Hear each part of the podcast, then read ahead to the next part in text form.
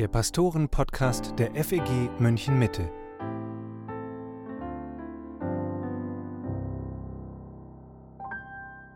Hallo und herzlich willkommen zum Pastoren-Podcast mit Matthias Mockler. Und heute habe ich mal wieder einen Gast hier. Bei mir ist Anna-Sophia Lang. Sie ist Mitglied unserer Gemeinde und hat vor ein paar Monaten zusammen mit ein paar anderen Geschwistern einen Gebetskreis gegründet, der regelmäßig für verfolgte Christen weltweit betet. Anna, schön, dass du hier bist. Hallo Matthias, vielen Dank für die Einladung. Ich freue mich, dieses Gespräch mit dir führen zu dürfen. Und bevor wir ins Thema einsteigen, sag doch mal ein paar Sätze zu dir. Wer bist du? Was machst du beruflich? Und wie hast du Jesus kennengelernt? Da vielleicht wirklich die Kurzversion, dass wir noch Zeit haben für unser Hauptthema. Keine Angst, das Hauptthema ist mir wichtiger. Also wie gesagt, ich bin die Anna. Ich lebe seit äh, Juli 15 hier in München. Ich bin ursprünglich aus der Schweiz, wird man sicher im einen oder anderen Satz auch hören dann. Ähm, ich bin Musikerin, also spiele Geige und ähm, ich bin in einem christlichen Elternhaus aufgewachsen, habe Jesus schon sehr früh kennengelernt und mich mit 14 dann auch zur Taufe entschieden und war sehr lange im ICF, also immer irgendwo einer Gemeinde zugehörig. Ja, mit den üblichen Ups und Downs, die wir, glaube ich, alle hinter uns haben. Anna, vielleicht ist es gut, wenn wir uns am Anfang bewusst machen, wie brennend das Thema Christenverfolgung tatsächlich ist.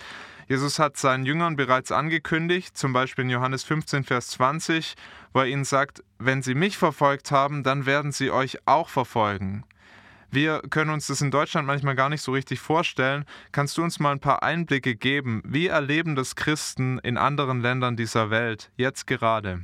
Ja, Matthias, wir reden tatsächlich von der größten Christenverfolgung ähm, aller Zeiten und gerade im letzten Jahr ist die Zahl ermordeter Christen nochmal dramatisch angestiegen. Nach aktuellen Schätzungen sind in 76 Ländern über 360 Millionen Christen intensive Verfolgung und Diskriminierung ausgesetzt, weil sie sich zu Jesus Christus bekennen. 360 ähm, Millionen ist eine sehr hohe Zahl. Sie wird vielleicht besser greifbar, wenn man sich vorstellt, dass das quasi alle US-Amerikaner und Engländer zusammen sind. Gerade in muslimischen Ländern werden Christen von ihrer eigenen Familie ermordet oder vertrieben und verraten. Das kann man sich eigentlich hier überhaupt gar nicht vorstellen. Ähm, seit 1992 listet Open Doors ähm, die 50 Länder auf, in denen Christen am stärksten verfolgt werden. Das, ähm, der sogenannte Weltverfolgungsindex. Ähm, das ist quasi ein Index der schlechten, also der Länder, wo Christen am meisten verfolgt werden. Und dieser Index wurde angeführt ähm, von der Diktatur Nordkorea 20 Jahre lang. Und letztes Jahr wurde Platz 1 jetzt an Afghanistan vergeben. Heißt aber überhaupt nicht, dass es den Christen in Nordkorea besser geht. Im Gegenteil, es geht auch denen schlechter. Ähm, es gibt so drei große Strömungen oder Megatrends der Christenverfolgung. Die erste ähm, ist der aufstrebende radikale Islamismus mit seiner wirklich sehr blutrünstigen Art der Verfolgung. Dann zweitens der erstarkende religiöse Nationalismus, wie zum Beispiel der Hinduismus in Indien. Und drittens die totale Überwachung und Kontrolle in Ländern wie China. Ähm, wenn du mir erlaubst, würde ich kurz in drei Länder ein bisschen reinzoomen, um ja, wo wir diesen Megatrends begegnen. Nigeria belegt Rang 7 auf dem Weltverfolgungsindex und wird von Open Doors als besorgniserregend ähm, eingestuft, weil die Brutalität ähm, gegen Christen so enorm angestiegen ist. Also letztes Jahr wurden allein in diesem Land, Nigeria, 4650 Morde an Christen ähm, dokumentiert. Und das sind nur die dokumentierten. Also das, das, ich denke, da ist noch eine Dunkelziffer sehr hohe. Und zweitens müssen wir uns bewusst sein, dass Hilfsorganisationen immer nur die Verbrechen an Christen dokumentieren, die ihnen aufgrund eines klaren Zeugnisses äh, für Jesus äh, begangen wurden. Also das sind keine Kollateralschäden, wie ein Christ wurde erschossen in einem bewaffneten Konflikt. Ähm, also ist zwischen die Fronten gekommen. Also es ist wirklich in direktem Zusammenhang mit dem äh, Zeugnis für Jesus. Verantwortlich für die Morde in Nigeria sind ähm, islamisch-extremistische Gruppen wie Boko Haram, die einfach Gewalt verbreiten und Millionen von Menschen sind im Moment ähm, auf der Flucht. Das geht nicht, auch, nicht nur in Nigeria, sondern in ganz Subsahara-Afrika, wo ja 49 von 54 afrikanischen ähm, Ländern sind, ähm, hat diese Gewalt so zugenommen. Dann schauen wir kurz nach Indien. Das belegt den Rang 10 auf dem Weltverfolgungsindex. Dort wächst die Gewaltbereitschaft extremistischer Hindus. Und die Regierung fördert die Gewaltwelle gegen Christen und Minderheiten, um sie aus dem Land zu verjagen. Es wird auch gezielt falsche Propaganda gemacht in den Medien, sozialen Medien und Livestream-Medien, um äh, religiöse Minderheiten aus dem Land ähm, zu schaffen. Und ein, ein Fünftel aller Verhaftungen äh, vom letzten Jahr haben allein in Indien stattgefunden. Ja, und dann noch ein Wort äh, zu China, das zwar nur Rang 17 belegt, ähm, aber das Reich der Mitte verlangt von seinen Bürgern immer mehr Konformität. Also alle Alltagsbereiche werden überwacht, die Redefreiheit, die Glaubenspraxis sind systematisch eingeschränkt, fast auf null Kirchenleiter werden dazu angehalten, kommunistisches Gedankengut von der Kanzel zu predigen. Ähm, Kirchenräume sind mit hochentwickelnden Überwachungsanlagen äh, quasi äh, verwandt ähm, und Bibel-Apps und auch der Zugang zur Bibel sind blockiert. Ähm, kurze Randbemerkung, Chinas Überwachungstechnologie findet übrigens nicht nur in kommunistischen Staaten wie Vietnam und Kuba begeisterte Nachahmer. Sollte uns zu denken geben. Trotzdem scheint dieses Thema für westliche Christen immer noch nicht präsent genug zu sein, ja, trotz des Weltverfolgungsindexes. Ähm, irgendwie ist das bei uns noch nicht so ganz angekommen. Und du sagst auch, wir können uns das in Deutschland manchmal gar nicht so richtig vorstellen. Und das ist bestimmt ein Grund, warum die blutigste aller Christenverfolgung einfach irgendwie so kaum oder nur durch dafür spezialisierte Organisationen thematisiert wird. Es wäre eine super Sache, in einem nächsten Podcast mal über dieses Desinteresse zu reden. Ähm, hier möchte ich ganz gerne einen Artikel empfehlen von Alexander Kissler, der 2016 erschienen ist im Promedien Magazin mit dem Titel Woher rührt unser Desinteresse? Das ist echt ein super Artikel. Ja, jetzt haben wir viele Zahlen gewälzt und Zahlen alleine bewegen ja selten zum Gebet. Deshalb, wenn du mir noch kurz zwei Minuten Zeit gibst, würde ich ganz gerne einen persönlichen Bericht unserer Glaubensschwester Gulshan aus Afghanistan vorlesen. Also wir wissen unterdessen alle, dass die Taliban-Kämpfer von Tür zu Tür gehen, äh, Christen, vor allem die Männer, gezielt ermorden und die Frauen und Mädchen als Kriegsbeute zwangsverheiraten oder gleich vergewaltigen und an Menschenhändler oder Schlepper dann weiterleiten. Gulshan ähm, sagt mit dem Rücken zur Kamera, mit dem Abzug der Amerikaner war es, als ob ein Albtraum begonnen hat, der erst mit unserem Tod endet. Sollten wir um unser Leben fliehen oder sollten wir bleiben? Aber wohin fliehen? Der Tod wird uns folgen, ob wir bleiben oder fliehen. Wie kann ich meiner Tochter in die Augen sehen? Soll ich ihr sagen, dass der Engel des Todes ihr Leben verschonen wird? Wir leben in der Angst, dass entweder die Taliban uns holen kommen oder wir verhungern. Jesus hat uns aufgerufen, viel Leid zu ertragen. Und ich bereite mich und meinen Mann auf diese Schwierigkeiten vor – aber wenn ich meinen Sohn und meine Tochter ansehe, dann sinkt mein Herz und ich verliere allen Mut. Gott, gib mir Mut für den Moment, wenn... Nein, niemals, ich kann diese Worte nicht sagen. Herr, erbarme dich. Wenn sie uns finden, dann töten sie uns als Christen auf der Stelle, so wie es mit meinen Verwandten geschehen ist. Wer weiß, wann sie vor unserer Haustür auftauchen werden. In Zeiten wie diesen habe ich das Gefühl, dass ich den Verstand verliere. Unser Vertrauen gilt allein Christus und wird es bis zu unserem letzten Atemzug bleiben. Danke, Anna, für diesen ersten Einblick in einige Länder nach Nigeria, nach China und nach Indien und auch für dieses Zeugnis dieser Schwester aus Afghanistan. Das nimmt uns ein bisschen mit rein in die Situation der Geschwister dort vor Ort und du und ein paar andere aus der Gemeinde, ihr habt gesagt, wir wollen nicht nur diese Geschichten lesen, wir wollen uns nicht nur damit auseinandersetzen, sondern wir wollen auch beten. Ihr habt einen Gebetskreis gegründet, der das Thema auch mehr in den Fokus unserer Gemeinde rückt. Bin da sehr dankbar dafür, weil das wirklich sehr leicht aus dem Blick gerät. Kannst du mal in ein paar Sätzen erzählen, wie kam es zu der Gründung dieser Gruppe, dieses Gebetskreises Gemeinde weltweit und wie sieht so ein typischer Gebetsabend aus? Mhm, gerne.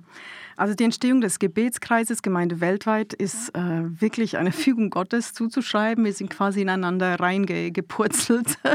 ähm, ich kannte die anderen Ladies noch nicht ähm, oder kaum vom Hören sagen quasi. Ähm, kurz zu mir, also ich hatte schon lange einfach das Anliegen, ähm, mich mehr zu engagieren im Gebet für verfolgte Geschwister, aber auch mehr über ihre Situation zu informieren. Ich bin in einer Familie groß geworden, wo Christenverfolgung oft ein Thema war und ich war auch in China vor 13 Jahren unterdessen, habe ich gelebt und habe eigens erlebt, was es heißt, unter hm, konstanter polizeilicher Kontrolle zu leben oder zu versuchen, sich mit anderen Christen zu treffen. Aber zurück zum, äh, zu der Gründung unseres Gebetskreises.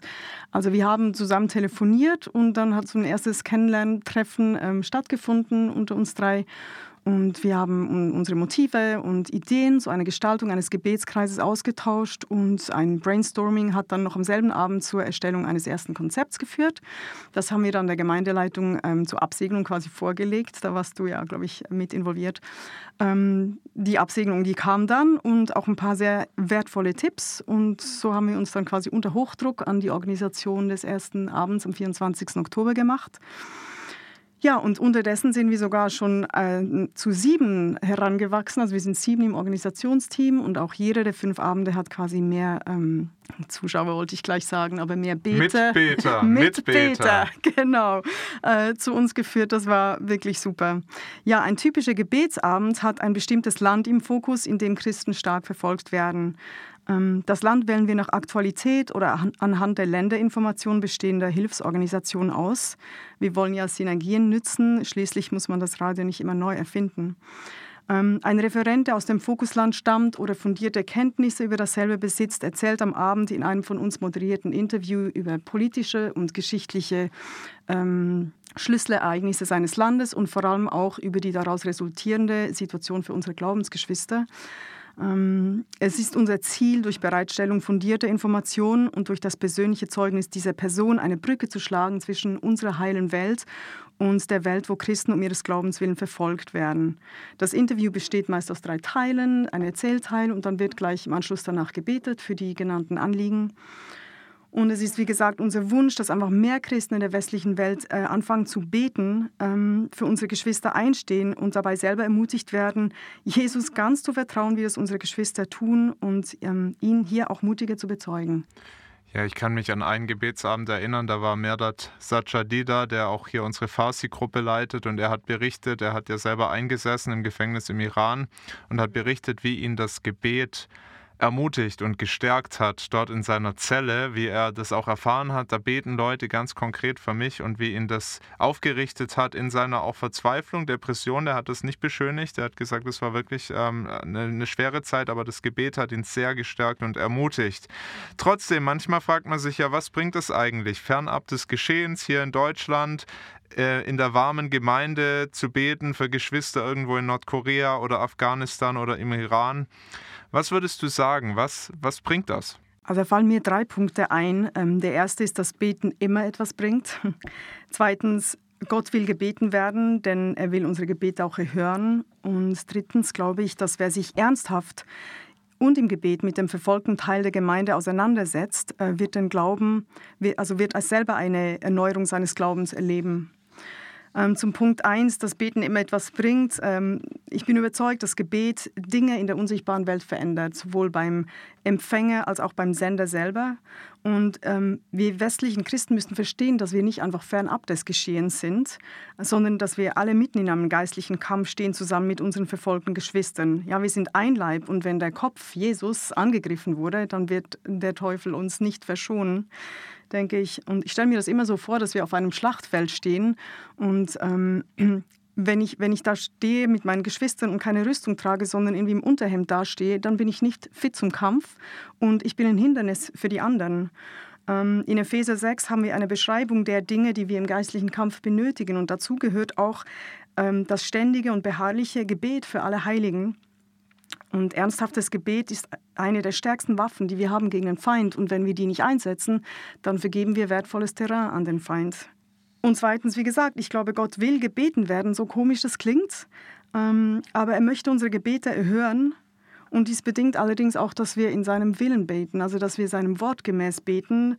Ähm, und das war für mich gerade in diesem schlimmen Thema drin eine sehr große Herausforderung, wie oft habe ich unter Tränen und mit größter Wut im Bauch gebetet gegen die Verfolger und dass die Verfolgung aufhört. Und ähm, diese Gebete entsprangen und entsprachen meiner Gefühlswelt und nicht der Wahrheit oder dem Wort Gottes. Und eine ältere Schwester hat mich vor längerer Zeit mal darauf hingewiesen und gesagt, hey Anna, Gott kann auch das Leid und sogar den Tod seiner Kinder zu seiner Verherrlichung und zum Bau seines Reiches gebrauchen. Und das war für mich etwas Neues und hat definitiv mein Gebet verändert. Und drittens, ähm, nee, vorher möchte ich noch ganz kurz sagen, dass unsere verfolgten Geschwister inständig für uns beten. Also das hören wir immer wieder, das können wir auch lesen, weil sie uns in größerer Gefahr sehen als ich selbst. Ja? Weil, weil sie von außen sehen, dass Komfort und Konsumdenken gefährlicher sind für den geistlichen Menschen als das Schwert im Extremfall. Und es ist deshalb wichtig, dass wir den wahren Feind äh, des Volkes Gottes ähm, nennen. Es ist nicht zum Beispiel der militante Islamismus oder mein fettes Auto hier im Westen ähm, an sich, äh, obwohl Satan beide gerne benutzt, um uns vom Zeugnis abzuhalten. Aber das ist nicht der wahre Feind und diese Erkenntnis verändert unsere Gebete. Ja, und zum Dritten denke ich einfach, wenn wir uns mit der Lage der verfolgten Gemeinde auseinandersetzen, dann wird unser eigener Glaube erneuert. Äh, weil wir können so, so viel von, von der verfolgten Gemeinde Jesu lernen, ähm, ohne sie jetzt hoch zu stilisieren. Ja, das sind Menschen wie wir, die sind nicht besser, aber ich glaube, dass sie ein paar Dinge einfach kapiert haben, die bei uns so ein bisschen zugemüllt worden sind. Ähm, und ich denke effektiv, dass wir die Gemeinde, die verfolgte Gemeinde unterschätzen. Wir haben mit unserem westlich, äh, unserer westlich geprägten Denkweise meinen wir, dass, dass der verfolgten Gemeinde irgendwo so ein Mangel anhaftet, ja, ein finanzieller, vielleicht auch einer der Bildung. Ähm, und dabei merken wir nicht, wie viel unnötiger Müll an uns hängt. Und ich denke, unsere verfolgten Geschwister lehren uns, ähm, zurückzugehen zum Kern des Evangeliums, ja, zu dieser Einfachheit. Da ist nur Jesus. Punkt. Und zweitens, denke ich, können wir in Sachen Einheit etwas lernen, ja, solange wir den Schwerpunkt auf uns selber legen. Ich rede hier ganz klar von mir selbst, ja, ich äh, da ist, ist eine Selbstsucht und Selbstsucht spaltet. Und wenn ich in den Gottesdienst gehe und denke, hoffentlich spielen sie meinen Stil von Musik und ist die Verkündigung so, wie es mir passt, dann ist das, als würde ich anhand eines Menüs wie im Restaurant mein Essen bestellen wollen. Und dann wird der Gottesdienstbesuch zum Selbstzweck und von unseren verfolgten Geschwistern können wir lernen, dass Gemeinde nur funktioniert, wenn wir alle uns dafür entscheiden, dass unser Dienst außerhalb der Gemeinde liegt. Ja? Wir sind nicht ein Selbstzweck, es geht nicht um uns. Und drittens ist einfach diese Kompromisslosigkeit bei unseren verfolgten Geschwistern, wo ich denke, die steht so im Gegensatz zu, zu mir wieder oder zu uns. Ich denke, dass wir manchmal Gott bitten, dass er uns hilft, innerhalb unserer Kultur zu besseren Menschen zu werden. Ja? Und wir passen uns so wahnsinnig an, unsere Kultur, um unsere Mitmenschen zu erreichen. Aber ich denke, je mehr wir uns anpassen, desto weniger haben wir eine Grundlage, um ihnen zu sagen, dass Jesus was anderes für uns bereit hat. Ja? Ähm, wir sollen nicht besser werden, wir sollen den neuen Menschen anziehen. Und ähm, ich denke, da, da, gehen wir immer wieder einfach Kompromisse ein, die wir nicht eingehen sollten. Also um das Bild des Salzes zu verwenden, Salz muss sich verbinden mit dem, was es konservieren will, aber es darf seine Würzkraft dabei nicht verlieren. Und ich glaube, auch in dem Punkt haben wir ganz viel zu lernen von unseren verfolgten Geschwistern. An den Gebetsabenden, da nehmt ihr euch ja immer Zeit, jeweils ein Land besser kennenzulernen. Du hast es gerade schon erzählt. Ihr hört auf Berichte von Leuten, die die Lage vor Ort kennen. Manche Berichte, die sind so schlimm, dass man sich vorstellen könnte, die Geschwister dort, die haben nur ein Anliegen, dass das ganz schnell aufhört und ähm, dass diese Verfolgung wirklich ein Ende findet. Aber erstaunlicherweise haben sie oft noch ganz andere Bitten und manchmal sagen sogar Christen aus solchen Ländern, betet gar nicht darum, dass die Verfolgung aufhört, denn wir sehen, dass in der Verfolgung ein großes Gemeindewachstum geschieht. Finde ich ganz erstaunlich. Also, dass, äh, wenn das nicht immer wieder Christen aus diesen Gegenden sagen würden, ich würde mich nicht trauen, das überhaupt äh, so zu formulieren. Das klingt so anmaßend das, fast. Gell? Das klingt sehr anmaßend, ja. aber mhm. es ist auch erstaunlich, diese Dynamik zu sehen, die wir ja auch schon in der Apostelgeschichte sehen und dann in der Kirchengeschichte immer wieder. Da, wo Druck ist, da wächst die Gemeinde erstaunlicherweise gegen jede Wahrscheinlichkeit. Aber wenn wir mal über Gebets, über gute Gebetsanliegen nachdenken, kannst du mal ein paar Dinge nennen, für die wir beten können? Was sagen Christen da, die Verfolgung erleben? Wofür sollen wir beten? Mhm. Darf ich ein ganz wenig ausholen und einfach mal über den Term Verfolgung selber noch zwei, drei Worte sagen? Gerne. Also Verfolgung wird in unserem Kontext definiert als jegliche Art von erlebter Anfeindung aufgrund der Identifikation einer Person mit Christus. Also dass wir uns dessen einfach nochmal bewusst sind. Es geht nicht darum, dass, dass ich mich falsch benommen habe, ja, oder so. Es geht wirklich um die Identifikation mit Christus. Und diese weit gefasste Definition beinhaltet laut Open Doors unter anderem Einschränkungen, Diskriminierung, Ungerechtigkeit, Einschüchterung, Misshandlung, Intoleranz, Verstoßung, Feindseligkeiten, Missbrauch und Gewalt, ethnische Säuberung und auch Völkermord. Hinzu kommen physische Gewalt sowie subtilere Unterdrückung im zivilen, sozialen, Familien- und Privatleben. Einfach, dass wir wissen, wovon wir eigentlich reden. Die, also Verfolgung nimmt ganz unterschiedliche Formen an. Und dann möchte ich hier einfach auch betonen, dass Verfolgung für 80 Prozent der Nachfolger Jesu weltweit Normalität ist. Also das ist nicht ein Ausnahmezustand. Wir, also wir Christen des Westens, haben für uns eine Normalität definiert, die keine Normalität ist. Ähm, breite Akzeptanz ist nicht das, was Jesus seinen Jüngern vorhergesagt hat. Und die Befolgung vom Missionsbefehl ähm, in Matthäus 28, ich glaube, wir kennen ihn alle, der zieht immer Verfolgung nach sich. Und die einzige Lösung, Verfolgung abzustellen, wäre, Jesus ungehorsam zu sein. Die Wahl ist erschreckend in ihrer Klarheit. Gleichzeitig ist diese Wahl eine, die jeder Gläubige treffen muss. Und äh, Nick Ripken schreibt in seinen eindrücklichen Berichten über die Gespräche mit verfolgten Christen rund um den Globus, die Hoffnung, dass wir irgendwie gehorsam sein und gleichzeitig Verfolgung vermeiden können, ist eine naive und unangebrachte Hoffnung. Und für uns mag das eine verblüffende Neuigkeit äh, sein, aber für Menschen, die seit Jahren mit Verfolgung leben, ist das komplett normal. Oder wie ein kenianischer Bruder es beschreibt, so normal wie die Sonne, die aufgeht. Ja, und da möchte ich mal kurz einhaken. Jesus mhm. sagt ja auch, haben Sie mich verfolgt, werden Sie euch auch verfolgen. Also das ist wirklich eine Zusage, die er seinen Jüngern gibt. Heißt genau. es dann, würdest du sagen, wir müssen uns eigentlich Gedanken machen, warum, warum, warum gibt es das in Deutschland nicht in dieser Form? Ja, das, das sagst du jetzt, ja, natürlich. Und, und ähm, das ist auch etwas, womit ich mich äh, mit mir selber beschäftige. Sag, warum, warum werde ich denn nicht so verfolgt? Warum werde ich vielleicht mal ein bisschen gemobbt oder, oder man belächelt mich? Aber das ist irgendwie das, das Größte, was ich hier, jedenfalls in Deutschland oder wo auch immer im Westen erlebt habe. In China war das anders, klar. Ähm, aber diese Frage müssen wir uns definitiv stellen. Was, was ist falsch mit uns? Ja?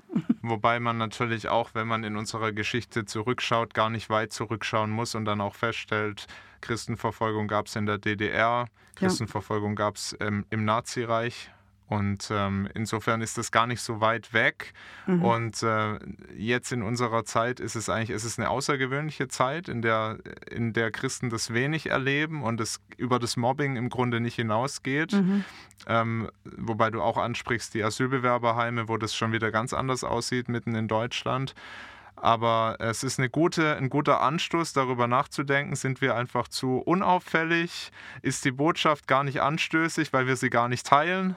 Was ja. sind die Gründe, warum da so wenig Druck da ist? Ja, ja und, und ich würde noch einen Schritt weiter gehen, dass wir uns sogar auf der anderen Seite beteiligen. Also ich denke, dass wir nicht entschiedener aufstehen für unsere äh, für christliche Konvertiten, die geflohen sind hierher und dachten, Deutschland ist Safe Haven, da, da sind Christen, das ist ein christliches Land, hier bin ich sicher. Und sie sind es nicht. Sie werden genauso äh, verfolgt und drangsaliert, ja, einfach mehr so in diesen deutschen Formen halt, aber dass wir da nicht einfach entschlossen aufstehen und sagen, nee, das geht nicht. Das, das beelendet mich sehr. Also ich komme mir manchmal sogar mehr auf der Seite der Verfolger vor als... Äh, ja, da, da ist so, so wenig Einheit auch unter unterschiedlichen Kirchen, dass man da zusammensteht und sieht, das da akzeptieren wir nicht. Diese, dieses schleichende, diese schleichende Verfolgung von, von unseren Glaubensgeschwistern hier in Deutschland, die herkommen, um ja, Sicherheit suchend quasi. Ähm, ja, das ist eine Frage, die können wir uns gerne stellen. Was du gesagt hast, ähm, das wollte ich jetzt auch gerade sagen. Also Jesus sagt, wenn sie mich verfolgt haben, werden sie euch auch verfolgen. Und dass wir deshalb auch nicht gegen Verfolgung an sich beten sollen, wird dadurch ja auch klar. Und drei Kapitel vorher sagt Jesus, wahrlich, wahrlich, ich sage euch, wenn das Weizenkorn nicht in die Erde fällt und stirbt, bleibt es allein. Wenn es aber stirbt, bringt es viel Frucht. Und der Kirchenvater Tertullian hat die Sache so formuliert, das Blut der Märtyrer ist der Same der Kirche. Das hast du jetzt auch schon angesprochen und ähm, das ist ein sehr bekannter Satz. Ich denke, man muss aber auch zu bedenken geben, dass das Wachstum der Kirche die Behörden auch erst manchmal erst auf den Plan bringen und verschärfte Verfolgung nach sich ziehen kann. Oder wie in den 90er Jahren in Somalia, wie Nick Ripken ähm, in seinem Buch Gottes unfassbare Wege beschreibt, kann äh, die Ermordung von ein paar wenigen Christen einfach auch mal das temporäre Ende einer Kirche in einem Land bedeuten. Aber nun zu deiner Frage, wie wir verfolgte Geschwister unterstützen können. Also natürlich in erster Linie mit Gebet und du fragst, wie können wir beten?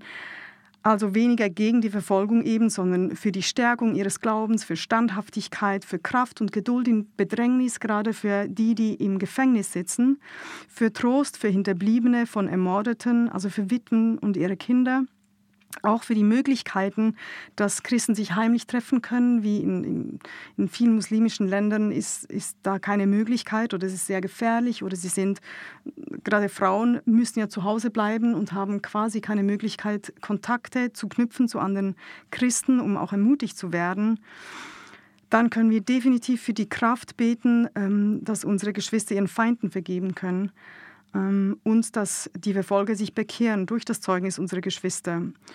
Und ich bete auch ganz, ganz oft für Weisheit für Eltern, gerade in kommunistischen Ländern, wo die Kinder in der Schule so gedrillt werden, dass dass Christen böse sind, also Christen essen, fressen andere Menschen ähm, und, und die werden da so gedrillt, dass es einfach lebensgefährlich ist, wenn eine Mama oder ein Papa ihren Kindern sagt, dass sie eine Bibel zu Hause haben, weil das Kind dann einfach äh, der Gefahr ausgesetzt ist, sich zu verplappern, auch ohne, ohne dass es will.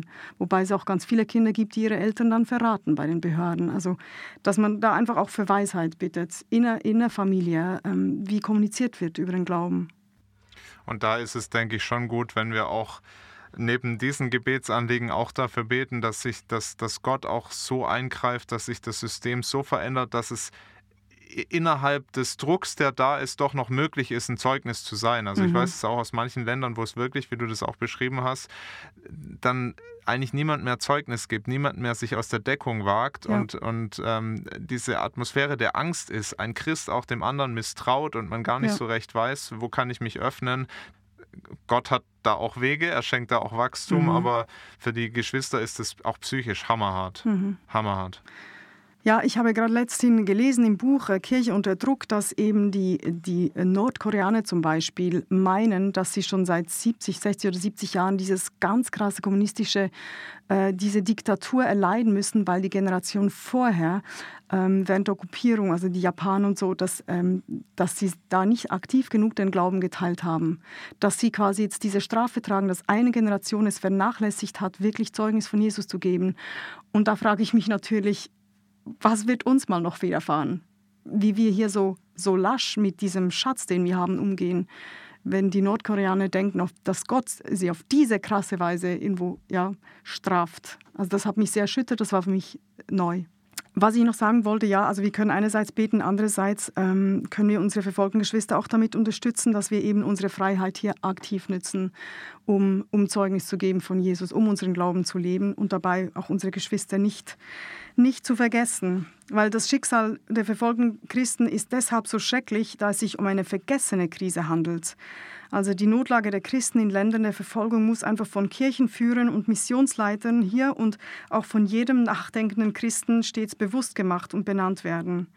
Markus Rode, der Leiter von Open Doors Deutschland, sagt, die enorme Zahl von mindestens 360 Millionen Christen, die unter hoher Verfolgung und Diskriminierung leiden, wurde von der Politik bislang kaum thematisiert. Deshalb bitten wir zuerst alle Christen, sich noch stärker für ihre verfolgten Glaubensgeschwister einzusetzen und für sie zu beten. Wir werden einmal Rechenschaft ablegen müssen über alles äh, Böse oder die schlechten Dinge, die wir getan haben, aber auch über die guten Dinge, die wir nicht getan haben. Wenn wir an unsere verfolgten Geschwister denken, dann fordert es uns ja auch persönlich heraus. Es ist jetzt auch schon angeklungen. Und ich habe mich schon manchmal gefragt, wäre ich so stark? Würde ich durchhalten? Wenn ich zum Beispiel über viele Jahre und Jahrzehnte in einem Arbeitslager schwerste Zwangsarbeit verrichten müsste, wie das ja in Nordkorea zum Beispiel der Fall ist für Christen, die dort sind. Und mhm. ich meine, du hast es auch mal in einem Gottesdienst bei uns sogar berichtet, dass das dann nicht nur für den einzelnen Christen so ist, sondern da wird dann gleich die ganze Familie, ob die Christ sind oder nicht, alle ab ins Arbeitslager. Mhm. Was ist das Geheimnis dieser Geschwister, solche Qualen durchzustehen? Wie machen die das? Die Berichte sind erschütternd, aber es ist auch erstaunlich, dass die durchhalten. Also ich traue mich fast nicht über dieses Thema zu reden, weil es mich selber sehr quält und weil die Gefahr einfach riesig ist, theoretisch äh, zu klingen oder auch überheblich. Also für mich kommen so scheinen drei Dinge aus den Berichten von verfolgten Geschwistern heraus, ähm, die vielleicht so ein Erklärungsansatz sein könnten.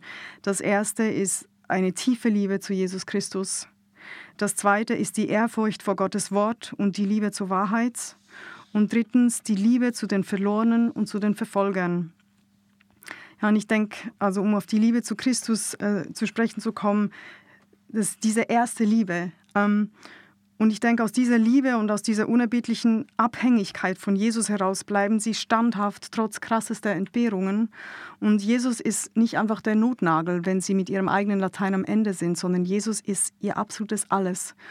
Und ich denke, wir können uns auch fragen, ist das bei uns auch so? Ja, wenn wir sonntags ähm, geduscht und wohlgenährt im Gottesdienst sitzen, sind wir genauso abhängig von Jesus? Fragezeichen. Ja, wie der Vater, der mit seinen Kleinkindern in Afghanistan zwischen Schwert und Hungertod im Erdloch wählen darf. Ja? Nur weil er sich entschieden hat, dort zu bleiben, um noch ein paar Menschen mehr von Jesus zu erzählen und, und dabei einfach komplett auf Jesus zu bauen. Was anderes hat er nicht. Und dieses ähm, ohne mich könnt ihr nichts tun, das ist einfach da so krasse Realität im Gegensatz zu, zu meiner. Ich rede jetzt mal nur von mir. Ähm, Richard Wurmbrand, das ist der Gründer von Hilfsaktion Märtyrerkirche und er hat in rumänischen Gefängnissen ähm, un unsäglich gelitten unter den Torturen durch die Kommunisten, ähm, wurde unvorstellbar grausam gefoltert. Und er sagte einmal, ein Mensch glaubt in Wirklichkeit nicht an das, was er in seinem Glaubensbekenntnis aufsagt, sondern nur an das, wofür er auch zu sterben bereit ist. Und ich denke, Gott wünscht sich einfach unser ungeteiltes Herz und von der verfolgten Kirche hat er es. Und ich glaube, sie erlebt ihn deshalb einfach auch in einem ganz anderen Maß, als wir das tun. Und dann zweitens die Ehrfurcht vor Gottes Wort und die Liebe zur Wahrheit. Also wenn Christen in China eine äh, Bibel erhalten, dann tanzen die stundenlang unter Freudentränen und ist ein, ein, eine mega Party und sie singen Gott Loblieder und ähm, ja, in vielen Ländern der Erde riskieren ähm, Menschen ihr Leben, um ein paar Seiten dieser wunderbaren Bibel zu schmuggeln, irgendwo im Innenfutter ihrer Jackentasche oder ähm, ja, und so, so einen Christen musst du einfach nicht ermahnen, wieder mal in seiner verstaubten Bibel zu lesen. Das, da ist so eine Ehrfurcht und so eine Liebe zu diesem Wort. Ähm, und, und, ich denke, wir hier besitzen wahrscheinlich jeder von uns irgendwie ein halbes Dutzend Bibeln ähm, in unterschiedlichen Sprachen, unterschiedliche Herausgeber, Übersetzungen. wir haben die Bibel für, ähm, für Senioren, für Teenies, für Rekruten, äh, für Veganer, für Sportler, weißt du. Und und trotzdem ist sie, ist sie dann wirklich auch unsere tägliche Nahrung, so wie es für Christen, wie sie es für Christen ist, ähm, die verfolgt sind. Und ich denke einfach, dass biblische Verheißungen für all die, die um, um Jesu Willen verfolgt sind, wie in der Bergpredigt, ähm, dass die einfach einen, ganz anderen Stellenwert haben im Leben eines verfolgten Christen. Der, der hängt sich mit seinem Leben daran, ähm, als dass es für uns hat, weil wir, ja, wir sind da nicht so existenziell, meinen wir, davon abhängig. Und dann drittens, ähm, die Liebe zu den Verlorenen und zu den Verfolgern treibt viele unserer Geschwister an. Eben, sie entscheiden sich, in Ländern zu bleiben, wo ihnen der sichere Tod droht, nur um ein paar Menschen mehr noch zu erreichen. Oder nochmals um Richard Wurmbrand, das war schon ein bisschen ein crazy Typ, äh, zu zitieren, der hat mit den kommunistischen Folterknechten einen Deal gemacht. Er hat gesagt, ich erzähle meinen Mitinsassen und euch das Evangelium und ihr dürft mich dafür foltern. Dann hat jeder was von der Sache. Und sie haben ihn gefoltert. Also ja, aber da kommst du so an einen Punkt, das ist für uns so absolut unvorstellbar. Ja, ganz persönlich halte mich, ich mich manchmal auch an Berichte wie zum Beispiel die Steinigung von Stephanus in der Bibel, wo er den Himmel offen sieht. Irgendwie, ich halte mich an solche Berichte, um einfach Gott zu vertrauen, dass in dem Moment, wo ein Christ seinen Kopf hinhält und weiß, jetzt ist aus, ähm, dass da einfach nur eine ganz andere Gegenwart von Gott da ist, als wir das erleben. Ja, das ist, glaube ich, auch sehr wichtig, dass wir uns das bewusst machen und auch, dass Jesus seinen Jüngern sagt, dass sie sich nicht sorgen sollen, was sie antworten, wenn sie vors Gericht gebracht werden, so, sondern dass der Heilige Geist ihnen das dann eingeben wird, weil sonst kann man ja schnell auch sich wirklich sehr ängstigen und wird mein Glaube stark genug sein und auch sehr nach innen eigentlich schauen, auf mhm. sein eigenes Herz und eben nicht auf Jesus schauen. Und wenn wir auf Jesus schauen und ihm vertrauen, dann dürfen wir das wissen, dass er uns auch da hindurchbringen wird, auch wenn das bei uns wieder kommt. Ja. Und die Sache ist ja, also wir, wir werden geboren in ein Land, in ein System auch hinein, wie, dass das in Deutschland so ist, wie es ist. Da können wir erstmal nichts dafür. Da dürfen wir, denke ich, auch in gewisser Weise dankbar sein, dass es ein System ist, in dem man das Evangelium teilen kann. Du hast es angesprochen, machen mhm. wir das? Wie, wie nutzen wir eigentlich unsere Freiheit? Aber es ist erstmal in gewisser Weise neutral. Es ist unsere Situation, in der wir leben und wie leben wir als Christen in so einem Land. Und manche bekommen ja ein schlechtes Gewissen, wenn sie jetzt diese Berichte hören und wenn sie hören, wie schlecht es wirklich Christen in ihren Umständen in anderen Ländern geht. Mhm. Und man kann sich dann fragen, warum geht es uns hier so gut und den Christen da so schlecht? Wie gehen wir damit auf eine gute Weise um, mit dieser Riesendiskrepanz, die wir erleben, ein und dieselbe Welt, ganz unterschiedliche Situation für Christen. Also ich denke, manchmal ist ein schlechtes Gewissen gar nicht so schlecht. ähm, zum Beispiel, wenn es mich dazu führt, aktive von meiner Glaubensfreiheit hier ähm, Gebrauch zu machen ähm, und Jesus einfach gehorsam zu sein. Jeder Christ, egal ob verfolgt oder nicht, hat die Freiheit, ähm, Zeugnis für Jesus abzulegen. Und die einen kostet es, wenn es sein muss, ihr Leben und uns kostet es vergleichsweise eben noch nichts. Vielleicht den Ruf, Vielleicht auch mal ein Arbeitsplatz? Vielleicht, ja. Ist nicht nichts, du hast recht. Ich kenne aber ich kenne eine Person, genau. ich kenne einfach wenige, denen das schon so passiert ist, aber das stimmt, ja. Es ist nicht nichts, aber es ist jetzt nicht dein Leben. Ja, du setzt nicht dein Leben oder deine Familie aufs Spiel in der Regel. Ähm, ich persönlich finde es einfach ein Hohn, ähm, wenn die, die es nichts kostet, auf den Mund sitzen und jene den Missionsbefehl ausführen lassen, die ihr Leben dafür äh, lassen müssen, äh, in der Regel. Ich denke, das ist also in meinem Verständnis definitiv kein guter Weg, mit dieser Diskrepanz umzugehen. Das heißt, du würdest sagen, ähm, wir dürfen uns daran freuen, wir dürfen das auch bewundern, wie mutig die das teilen, aber, aber um das wahrhaftig zu tun, heißt das auch hier ihnen nachzueifern in der Freiheit, die wir haben und selber genau. das Evangelium zu teilen, nicht einfach da zu sitzen nee. und zu staunen, wie machen die das, genau. sondern zu sagen, also dem wollen wir jetzt nacheifern, diesem Zeugnis. Genau, und das ist auch das, was Sie sich von uns erbitten. Sie, Sie bitten um Gebet, aber eben auch darum, dass wir unsere Freiheit nutzen. Und zwar indem wir uns an sie erinnern und wissen, sie geben Zeugnis von Jesus und riskieren dabei ihr Leben. Und wir können nicht, mit, nicht ernsthaft sagen, finde ich super, dass sie das tun und ich bewundere sie, aber hier selber weiter auf den Mund sitzen. Das ist einfach, das ist geheuchelt. Das ist nicht konsequent. Ich denke, ein guter Umgang mit der riesigen Diskrepanz zwischen meinem Leben und dem meiner verfolgten Geschwister ist auch einfach immer enger, mich an Jesus zu hängen, ja, all den, den Müll abzuwerfen und, und äh, da von meinen Geschwistern zu lernen, mich an Jesus zu binden und meine Zufriedenheit nicht aus äußeren Umständen, sondern wirklich aus dieser Beziehung herauszunehmen. Und das ist für uns hier bestimmt viel, viel schwieriger als für unsere verfolgten Geschwister. Ähm, aber ich denke, an dieser persönlichen Beziehung zu Jesus entscheidet sich doch auch alles. Und aus dieser Liebe heraus werden auch wir, wenn Tag X mal kommt, ähm, standhaft bleiben können. Aber anders nicht. Deshalb denke ich, ich glaube, der erste Weg ist, sich näher an Jesus zu klammern. Wir können auch jetzt nicht in Aktivismus verfallen und mal auf die Straße und mal so tun, als, wär, als ob. Ja, das ist ja auch nichts Echtes. Es muss ja diese Beziehung stimmen und dann sprudelt das ja sowieso aus uns heraus. Da müssen wir uns dann auch nicht mehr bemühen. Dann ist es kein Muss mehr, sondern ein, ein großer Wunsch aus Liebe zu denen, die, die diese Botschaft nicht kennen. Wir haben sie. Also auch mehr auf wirklich die Verlorenen schauen, auf die Menschen, die es noch zu erreichen gilt und weniger auf mich selber, meine Umstände, meinen Komfort, meine Bequemlichkeit. Ja, und ich denke, gut gehen ist auch eine Definitionsfrage. Also gut gehen, ist das dann wirklich materiell oder ist es nicht eher auf den geistlichen Menschen bezogen? Ähm, wie Martin Luther sagt, durch Verfolgung wächst die Christenheit. Dagegen, wo Frieden und Ruhe ist, werden die Christen faul und lasch. Gutes Zitat. Vor 500 Jahren. genau, genau. Also es ist nicht alles schlimmer als früher, aber... Ja, interessant. Ähm, genau. Ja, und auf der anderen Seite muss man, denke ich, auch sagen, dass wir das jetzt hier auch nicht komplett verklären. Ganz sicher gibt es auch Christen äh, im Gefängnis und im Arbeitslager, die wirklich auch damit hadern und die jubeln nicht den ganzen Tag über diese Verfolgung. Das wollen wir jetzt auch an der Stelle nicht so darstellen. Nein. Und die freuen sich auch auf den Tag, spätestens wenn der Herr wiederkommt oder sie zum Herrn gehen, an dem all dieses Leiden Ende hat. Also wir wollen das jetzt nicht verklären. Auf keinen Fall. Und wie ich gesagt habe, es sind Menschen wie wir mit Ängsten wie diese Mutter aus Afghanistan, die nicht weiß, wie sie ihren Kindern beibringen soll, dass sie das wahrscheinlich nicht lebend herausschaffen. Das ist ganz reale Wirklichkeit. Das ist überhaupt gar nichts Verklärtes.